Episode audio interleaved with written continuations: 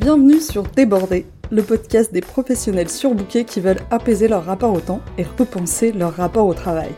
Je suis Carole Média, coach professionnel certifié et via ce podcast, je vous invite à questionner, challenger, bousculer vos manières d'appréhender votre temps et votre travail sous toutes ses facettes.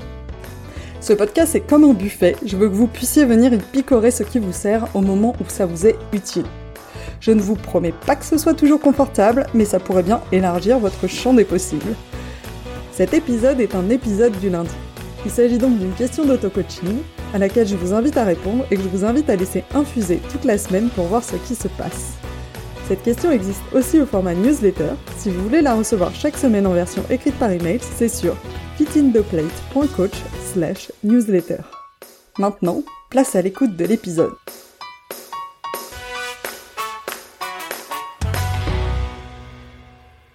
J'ai jamais trop eu le blues du dimanche soir. J'ai déjà eu le blues du dimanche après-midi, quand j'étais jeune et qu'on allait se balader dans le centre de Lyon avec mes parents. C'était complètement vide, tout était fermé. Je sais pas si c'est quelque chose que eux ressentaient, mais moi ça me foutait complètement le cafard. Une ville sans vie, sans mouvement, c'était hyper triste.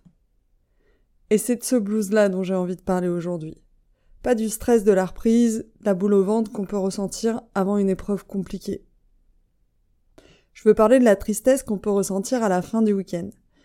Cette pointe de nostalgie qui dit J'aurais voulu que ça dure plus longtemps.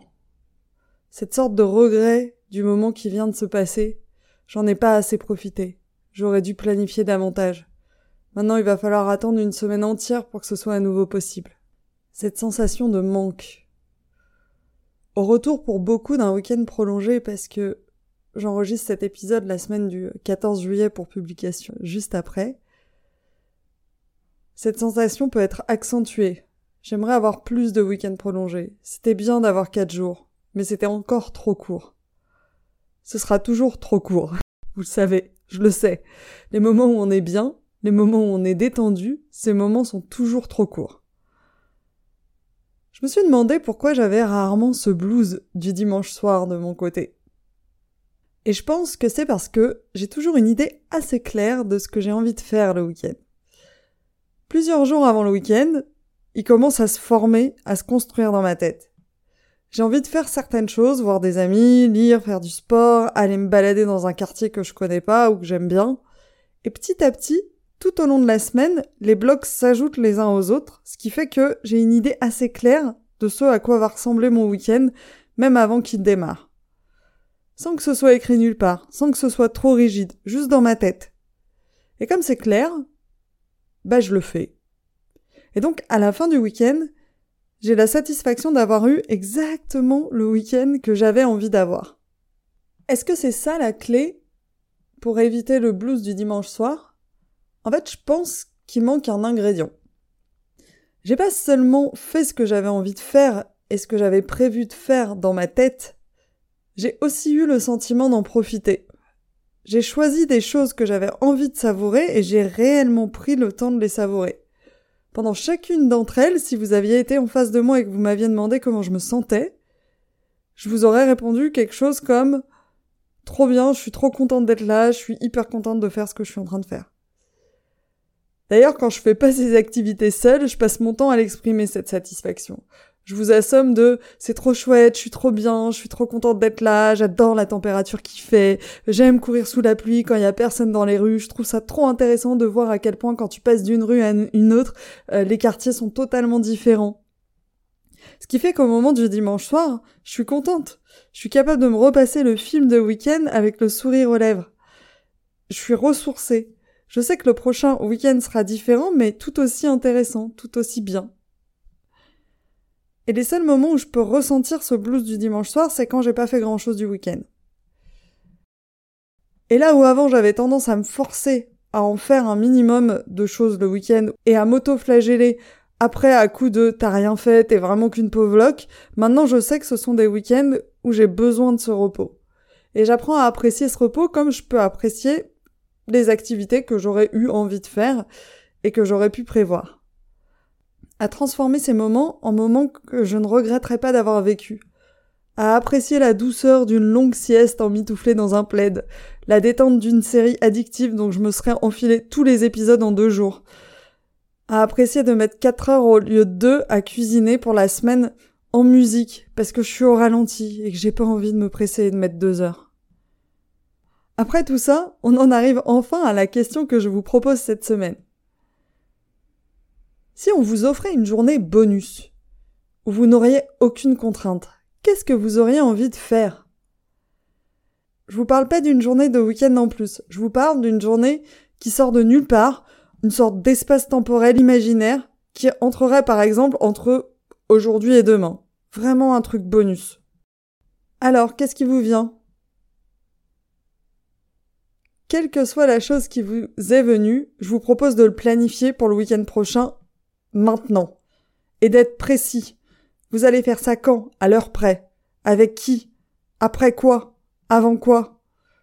Comment vous allez vraiment en profiter? La nature a horreur du vide. Si vous ne décidez pas, elle va garder ses droits. Et toutes les raisons que vous propose votre cerveau pour ne pas le faire ne sont pas vraies. C'est pas compliqué. Vous rendez ça compliqué. Et donc vous ne le faites pas. Alors que vous en mourrez d'envie. Si c'est vraiment ça qui vous fait envie, vous allez trouver un moyen, je vous assure. Même si vous n'allez faire qu'un échantillon de ce que vous auriez vraiment aimé faire. Vous voudriez faire une journée de spa? Prenez 30 minutes pour prendre un bain. Vous n'avez pas de baignoire? Allez chez un ami. Allez chez un ami.